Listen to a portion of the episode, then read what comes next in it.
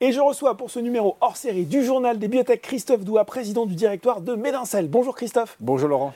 Alors, nous sommes ensemble pour parler de l'actualité récente de Médincel et on va pas faire semblant, c'est une très bonne nouvelle pour la biotech puisque vous avez annoncé avec votre partenaire Teva l'approbation par la FDA, l'autorité de santé américaine de MDC IRM, premier produit basé sur la technologie Bepo de Médincel. Ce nouveau traitement pour la schizophrénie sera disponible dans les prochaines semaines aux États-Unis. Son nom commercial c'est Uzedi. On va bien sûr parler en détail de cette approbation, mais moi j'ai envie, pour commencer, d'en savoir plus sur votre état d'esprit. Content, soulagé, ému, tout ça à la fois bah Laurent, je crois qu'on peut dire les trois. Hein, le mot que j'ai le plus utilisé ces derniers jours, c'est l'émotion. À Médincel, il y a beaucoup d'émotions, beaucoup d'excitation. Chez Teva aussi, hein, le produit est magnifique. Et d'avoir euh, une approbation aux États-Unis, c'est mm. juste énorme. C'est la première fois que notre technologie va traiter des patients à grande échelle. Pour Médincel, financièrement, bah, ça va vouloir dire euh, des revenus euh, potentiels euh, qui pourraient chiffrer à des millions, des dizaines de millions chaque année. Mhm. et puis c'est la validation par la FDA. Hein, c'est énorme. Et ça veut dire la technologie sous-jacente à tout notre pipe a été validée. Et on en parlera peut-être un peu plus tard, mais notre pipe est, est, avancé avec déjà deux produits en phase 3 juste derrière. Bon, une autorisation de mise sur le marché américain et tous ces sentiments à la fois, bien sûr, bah oui, il faut qu'on revienne on est quand même sur le journal Biotech, un peu plus en détail sur le volet financier de cet accord. Qu'est-ce que ça va impliquer concrètement à très court terme et puis à moyen long terme pour Médincel? D'accord. Ben à court terme, hein, comme, euh, comme tu le disais, euh, ça veut dire que la force de vente de Teva se déploie. Mhm. Hein, elle était dans les starting blocks et va commencer à vendre Uzedi. Hein, et nous touchons sur chaque montant vendu mhm. une royalty qui devrait se chiffrer dans les années à venir à des dizaines de millions par an.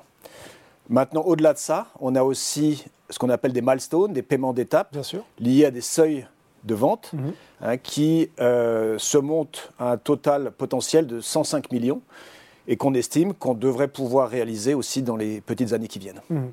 Alors, on vient de le dire, on va avoir des, des, rentrées d'argent récurrentes. Est-ce que ça, ça allonge, oui, on s'en doute forcément l'horizon financier de Mélincel, ou est-ce que ça va aussi être utilisé pour accélérer les développements cliniques en cours bah, Comme je viens de le dire, hein, c'est des revenus réguliers, récurrents, de royalty. Donc ça va évidemment éclaircir notre horizon euh, et notre visibilité mhm. financière. Et puis au-delà de ça, nous permettre de financer notre programme de développement. Hein. Il ne s'agit pas de l'accélérer, il s'agit de le maintenir. On a beaucoup de programmes euh, à très haut potentiel dans notre pipeline. Teva a évoqué le prix envisagé, euh, notamment pour les payeurs, pour les assureurs aux États-Unis. Est-ce que ça correspond grosso modo à ce que vous aviez envisagé dans vos scénarios?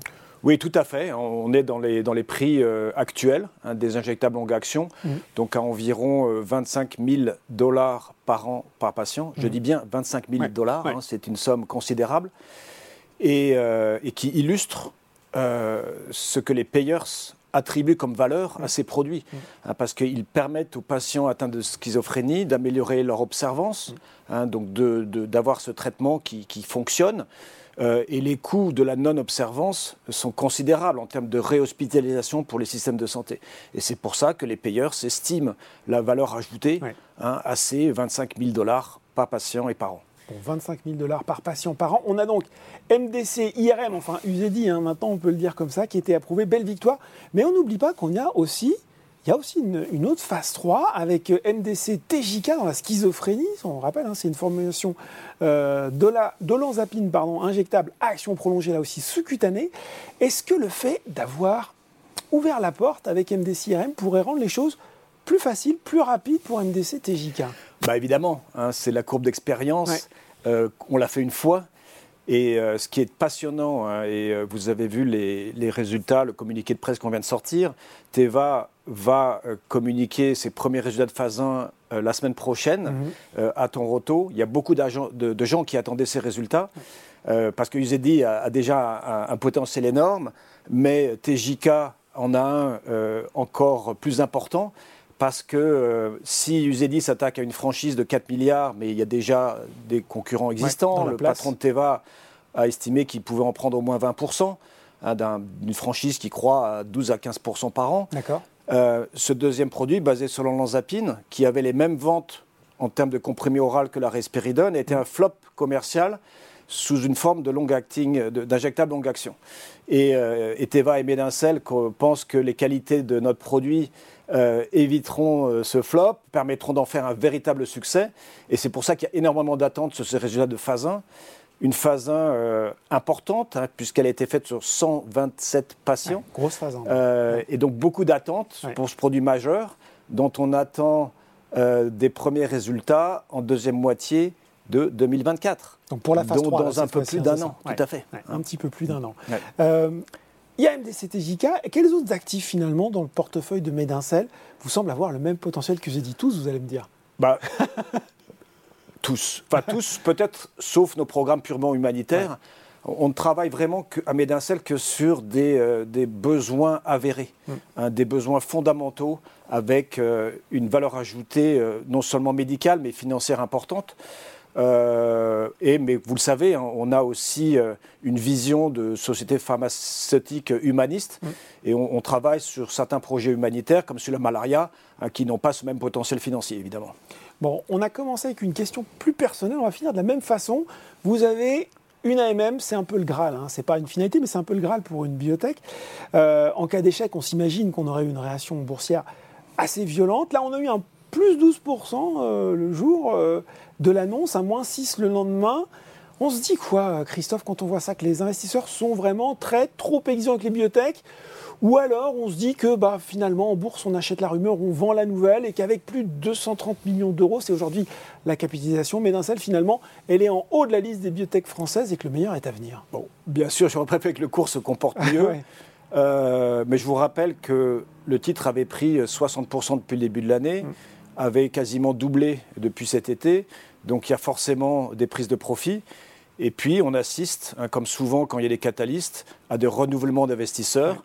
Et on en voit des nouveaux qui investissent euh, massivement hein, euh, pour se positionner pour la suite, avec les résultats de phase 3 de TJK, donc euh, fin 2024.